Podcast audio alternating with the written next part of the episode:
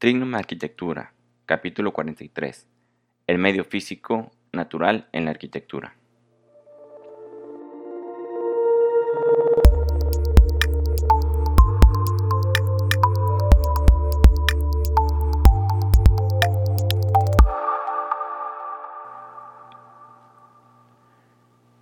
Hola, bienvenidos a Trignum, el podcast en el cual te daremos técnicas, tácticas y herramientas para que logres llevar a cabo el proyecto de tu vida.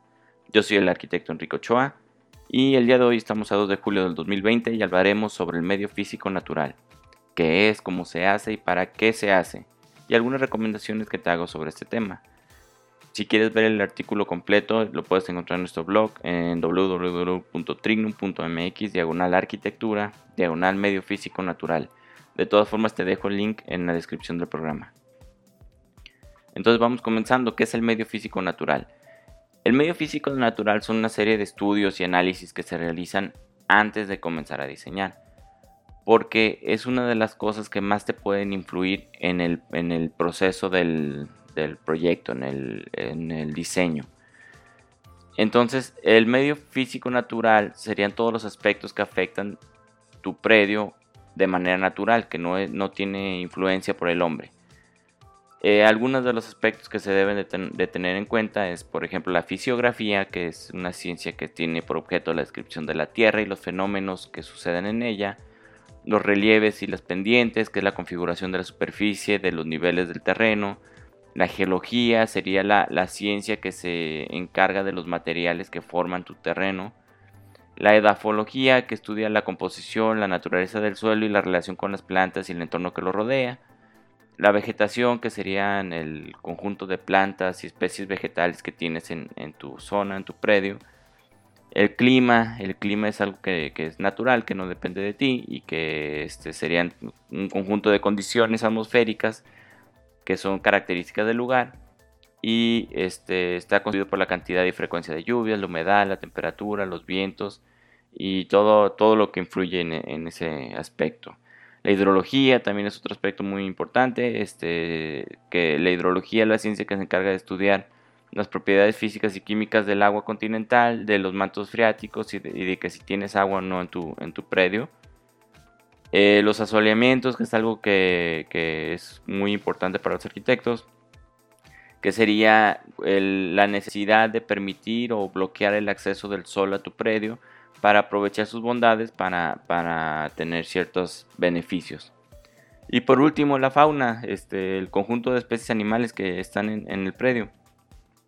Eh, hay, hay, muchas más cosas que pueden influir. Y todos estos elementos se puede decir que te limitan en tu, en tu proyecto. Por ejemplo, este, tú no puedes tener una fachada muy orgánica, muy, muy locochona, si lo que quieres es aprovechar las insolaciones o, tienes que buscar la manera que tu diseño aproveche los asoleamientos. Entonces, este, también no es igual, por ejemplo, hacer una cimentación en un terreno que es pura piedra, hacer un terreno que es propenso a inundarse. A lo mejor en donde es propenso a inundarse, a lo mejor elevas un poco el nivel de tu predio y ya te cambió el, diseño. O si, o si es rocoso, a lo mejor tienes que hacer algún tipo de perforaciones o a lo mejor te conviene plantarte sobre eso y también ya tienes otro tipo de diseño. También no es la misma orientación que puedes tener un edificio que tiene un clima de 20 grados promedio al año a otro que tiene 37 o 40 grados promedio. O sea, en uno vas a intentar aprovechar la luz del sol que entre por las ventanas para calentar y otro a lo mejor lo que vas a querer es al contrario, que no me entre el sol para nada y buscar este, medidas de aislamiento especiales. Este, hay, hay algunos proyectos que se debe considerar la fauna. Por ejemplo, yo tengo unos parientes que viven en, en Denver, Estados Unidos y vez nos mandaron un video de, que se levantaron y había un oso gris que estaba ahí husgueando en la, en la basura de, su casa. Es un caso muy extremo, pero en otros casos, por ejemplo, si estás construyendo en San Blas, por ejemplo, en Nayarit, es el lugar que conozco que tiene más mosquitos del mundo. Es una cosa increíble. Entonces lo, lo que se tiene que hacer en ese aspecto pues, es buscar un diseño que, que no te tenga grandes claros ni grandes este, espacios abiertos, sino que vas a intentar bloquearlos, a lo mejor con mosquiteros, con lo que quieras. Pero ese tipo de cosas ya te están marcando el, diseño. Otra cosa, por ejemplo, eh, de, que puede ser fauna, es este en, en Melaque, una vez me tocó trabajar en Melaque. en Melaque hay alacranes a más no poder, o sea, hay muchísimos alacranes. Entonces a lo mejor existen ciertos métodos que puedes hacer para que los alacranes no tengan nidos dentro de tus, de tus edificios. Estos, a lo mejor no puedes dejar algunos recovecos, no puedes dejar espacios este, huecos, a lo mejor todo tiene que ser más sólido. Son ese tipo de cosas las que, eh, las que te pueden influir el medio físico natural, entre muchas otras cosas. O sea, pueden ser mil cosas las que te infecten. Y esto es bueno. Eh, yo pienso que entre, entre más más información tenemos, tu proyecto se va haciendo más, se va limitando, se va limitando, se va limitando y se va haciendo un, proyecto que tiene las características del lugar. Si combinas el medio físico natural con el medio físico transformado, eso ya te va a reducir muchísimas las posibilidades y entre, más reduzca las posibilidades es más fácil llevar un diseño que sea funcional, que, sea bueno y que, represente el lugar en el que estás. Entonces yo creo que es bueno que todo te vaya influyendo que si el asoleamiento, pues írale para acá, que si los vientos dominantes, pues ábrele aquí, que si la humedad, pues hace esto, o sea, todo ese tipo de cosas eh, te van influyendo en, tu proyecto. Entonces, este, ¿cómo se hace el estudio de, del medio físico natural? Hoy en día, la mayoría de los lugares de los países desarrollados existe alguna dependencia, parte del gobierno, que se encarga de, de analizar todo este tipo de cosas. Aquí en México existe algo que es, bueno, una dependencia que se llama INEGI o el IIEG. Supongo que en cada país existe su equivalente, pero pues como yo soy de México y solo he utilizado el INEGI, el de México pues es, suficiente. Estos, estas dependencias tienen unas cartas, este, unos planos, tienen análisis de prácticamente cualquier población de cualquier municipio del país. Entonces, entre las cosas que, tienen sus, fichas, le dicen ellos las fichas o las cartas de INEGI, este, tienen el clima, tienen historia, tienen el medio ambiente, tienen la población, la cantidad de habitantes, a qué se dedican en su mayoría, este, este tienen estudios este, de, de, la topografía y de las características del lugar, de la vegetación, de la flora, de la fauna. Prácticamente todo lo que necesitas lo puedes encontrar ahí. Pero aún así, no hay nada mejor que ir y pararte en el terreno, ver el, sitio, estar ahí en, el espacio, ir con el vecino y preguntarle, oye, fíjate que vamos a construir aquí al lado, ¿qué, qué onda? ¿Qué me recomiendas? Se inunda mucho aquí, este, hace mucho calor, hay mucho polvo, eh, hay animales, todo ese tipo de cosas. Este, no hay nada como estar ahí. Y si una persona que está ahí, que ha vivido ahí durante más tiempo, a lo mejor tú puedes decir, ah, mira, fíjate que yo la regué porque a lo mejor debí haber metido ventanas más chicas. O a lo mejor al revés, ah, no, fíjate que más grandes. O tal vez, ¿sabes qué? Lo que sí te recomiendo es que pongas muchas protecciones porque aquí están robando mucho. Entonces, todo ese tipo de, pequeñas cosas que, probablemente no, no, te hubieras dado cuenta, son, son, este, no las puedes saber hasta que estés ahí. Digo, a lo mejor puedes estar parado en el terreno y, ves enfrente y a lo mejor tienes una vista espectacular de, un, de la ciudad, una panorámica del bosque, de lo que quieras. Y, cómo vas a saber si, si, no, si no vas y no te paras en el predio. Entonces, este, puedes ir al, al, pueblo, puedes ir al, centro del, pueblo, platicar con la gente, oye, pues fíjate que sí, y, todo ese tipo de cosas a lo mejor eso de, ir a analizar el pueblo y todo eso ya es del medio físico transformado. Pero muchas veces puedes encontrar muchos, muchos tips, muchas maneras, muchas como, ideas de, qué característica, de qué caracteriza el lugar. Y entonces, pues no hay nada no hay nada mejor que ir a hacer eso. Si puedes quedarte un día, dos días, este, pues es ir y conocer el predio. Inclusive si no es fuera de tu ciudad, si es, un, si es dentro de la ciudad que conoces y que has vivido toda tu vida, de todas formas tienes que ir al, predio, tienes que ir al lugar, tienes que ver a los vecinos, tienes que ver la zona, tienes que ver las vistas, tienes que ver todo. Digo, a lo mejor muchas cosas no cambian, por ejemplo el clima pues es el mismo si vives ahí o vives en la colonia de al lado. Pero a lo mejor el, el, este, el problema del agua, a lo mejor vas a tener que hacer algún tipo de, de este, de retención de agua, no sé, o sea, puede haber muchas cosas. Entonces, y, cada colonia, cada calle tiene su personalidad. Entonces tienes que ir a cada zona, tomar nota, hacer sketch, hacer fotos, documentar, preguntar y extraer toda la información que puedas del predio. Entre más información tengas, mejor, o sea, más, más este, menos probable de que tengas un error de diseño vas a tener. Entonces, ¿cuándo se debe hacer el estudio del medio físico natural? Siempre, siempre tienes que ir, siempre tienes que analizar. No importa si conoces la ciudad, no importa si cobraste mucho, si no cobraste para la gasolina, no importa si cobraste poco, tienes que ir, ver el predio y claro, eh, que entre más desconocido sea la zona donde vas a trabajar, pues con mayor razón tienes que ir y más trabajo te va a costar. Si es dentro de la ciudad que conoces y que vives, pues a lo mejor puedes ir y dar una vuelta, ya conoces el clima, ya conoces el, eh, los asoleamientos, ya conoces este, pues prácticamente todo, nada más de todo tienes que ir y ver que a ver qué otra cosa del medio físico natural puede influir en mi proyecto.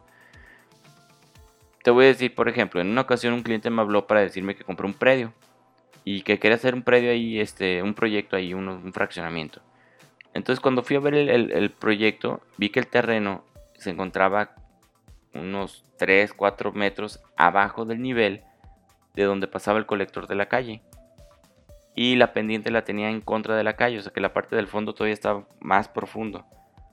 Entonces, a la hora de, pues, hacer los análisis, los estudios de cuánto me va a costar a mí bombear el agua desde la parte más baja hasta la parte más alta, o cuánto nos costaba levantar el predio para que llegara al nivel que necesitábamos, pues era inviable el proyecto.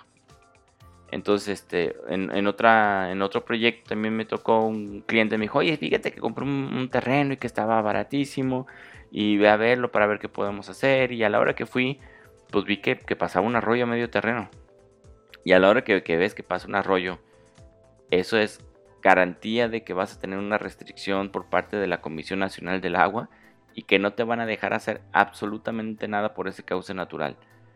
Entonces, a, la hora que chequé el plan, pues sí, prácticamente el 80 al 90% del predio te quedaba comido por el, por, el, por el arroyo. Y pues obviamente la Comisión Nacional del Agua nunca les dio el permiso y pues nunca pudieron hacer nada. Entonces, este, ese es otro, otro ejemplo. Eh, otro caso, al contrario, por ejemplo, un, cliente que tuve compró un terreno y ahí lo dejó, digo, lo compré de inversión, luego lo construyo y lo vendo, a ver cómo, a ver cómo me va. Y ya lo compró, pasaron 3, 4 años y cuando volví al, al predio para hacer el levantamiento para el proyecto, me di cuenta que en la parte de atrás, a espaldas de su casa, hicieron un lago gigante precioso con jardines súper bonito que, se pues prácticamente se veía desde la planta alta de, la casa a la hora que le conté el cuate pues le encantó la vista que tenía entonces hicimos un proyecto pero el proyecto estaba enfocado a dar vista hacia ese lago entonces si te fijas es, algo digo tal vez fue medio físico transformado pero bien pudo haber sido la playa pudo haber sido el cerro pudo haber sido el bosque pudo haber sido una barranca lo que se veía a espaldas del predio, pero hasta que vas y lo ves, pues te das cuenta de si vale la pena o no vale la pena. Entonces construimos una casa padrísima que tenía vistas hacia, hacia estos jardines. Entonces, e, ese tipo de cosas este, pues, son, son, son temas que, te vas dando cuenta ahora sí que en el proceso. ¿Qué beneficios tiene el hacer el estudio? Pues principalmente beneficios económicos. Una buena orientación de una casa te ahorra energía, te ahorra energía en aire acondicionado, calefacción, un buen análisis de suelo te puede ahorrar en costos de cimentación, un, estudio topográfico te puede ahorrar en rellenos y cortes. O sea, el, analizar todo esto como debe de ser te da muchas ventajas. Otro beneficio, como te comentaba, es aprovechar las bondades del predio para obtener materia prima. A veces que a veces tenemos terrenos que tienen jalo, tienen arena o tienen piedra o tienen lo que sea lo puedes extraer y utilizarlo en tu misma obra. Entonces, si, si ves y, te das cuenta que tienes mucho de algo, pues lo puedes aprovechar. Otra cosa que puedes aprovechar es la vegetación existente. Este, si tienes un árbol muy padre, muy bonito, pues es aprovechar el árbol, dejarlo y hacer el proyecto alrededor del árbol o de los árboles o de lo que o de lo que tengas o a lo mejor tienes una piedra gigante hace no mucho vi un proyecto de, que desplantaron la, una casa pero utilizando como si una de las paredes fuera la piedra. Entonces se ve padrísimo la parte de adentro que tienes un muro que está, pues es la piedra y todo el resto es construido. Este, también puedes aprovechar las vistas que tienes para usarlas, para enmarcarlas, para poner ventanas, para poner vistas, como te había comentado. Entonces, ¿qué pasa si no hago el estudio? Pues arriesgas un chingo. O sea, claro que hay arquitectos huevones que dicen, no, no te preocupes, ya sé dónde es el terreno y yo así me lo aviento y no tengo que darme la vuelta. Tienen vista de laboratorio de materiales y con la mirada calculan ángulos, medidas del predio. Pueden, tienen vista de rayos X que ven 3, 4 metros a, través de la Tierra y ven si, si no tienes nada este, de material bueno, malo, bajo. Entonces, la verdad es que el hacer las cosas sin los estudios necesarios puede ser muy peligroso. A mí, en lo personal, pues me gusta dormir tranquilo, me gusta este, no tener miedo a pensar de que, de que pues, no hice algún estudio y que alguna de mis obras se me pueda desplomar porque no, no hice los análisis necesarios, porque no me informé como debería de ser, porque no tuve en cuenta lo que necesitaba tomar en cuenta. Así que yo, yo siempre te recomiendo que, que hagas estudios necesarios. Entonces, como conclusión, muchos arquitectos creen que saben todo y que pueden diseñar sin pisar un pie en el terreno. Esto es una responsabilidad ética y profesional. Nuestra obligación como arquitectos es realizar lo mejor que podamos cada proyecto que se nos presente. Tal vez el terreno no tenga nada especial, tal vez hagamos nuestro estudio a lo tonto, pero nosotros como arquitectos hacemos hogares, hacemos el lugar donde nuestros clientes van a vivir sus recuerdos, sus momentos preciados, donde van a ver crecer a sus hijos, donde, donde van a pasar este, noches en vela, donde van a pasar noches súper felices, entonces nuestros clientes van a invertir en nuestros diseños años y años de sus esfuerzos y de su trabajo y de su, y de su, de su lana. Así que yo creo que vale la pena el esfuerzo extra por hacer las cosas bien, por hacer los análisis, por, por no, no brincarte esas etapas. Entonces yo creo que vale la pena, mucho vale la pena el esfuerzo extra por hacer las cosas bien. Entonces, pues espero que esto que te platiqué te, te sirva un poquito para que tengas una idea de, de, qué es el medio físico natural, de la importancia que tiene y por qué lo debemos hacer. Y muchas gracias por escucharnos un día más, muchas gracias por sus valoraciones, sus likes, sus comentarios. Esto nos ayuda muchísimo y a ti solo te quita unos segundos darnos like o, compartir lo que, lo, que te, lo que estás escuchando. Te invito a que nos sigas en las redes sociales, estamos en Facebook, Instagram, Twitter, LinkedIn, YouTube, Spotify, en Apple Podcasts, en todas las, en prácticamente todas las, las aplicaciones de podcast. En todas nos puedes encontrar como Trignum o como Trignum, este, Trignum-MX en Instagram o Trignum Arquitectura en los canales de YouTube y de, y de los podcasts. Entonces muchas gracias por escucharme espero que algo de lo que te dije hoy sirva para tu desarrollo personal y profesional. Si quieres saber un poco más sobre el tema, te invito a visitar nuestro blog en www.trignum.mx diagonal arquitectura o también te invito a visitar mi nuevo blog personal en el cual te ando compartiendo lo que hago día a día, semana a semana, algunos tips, algunas cosas que, van surgiendo. Ese lo puedes encontrar en www.enriqueochoabechica.com. Nos vemos hasta la próxima. Saludos.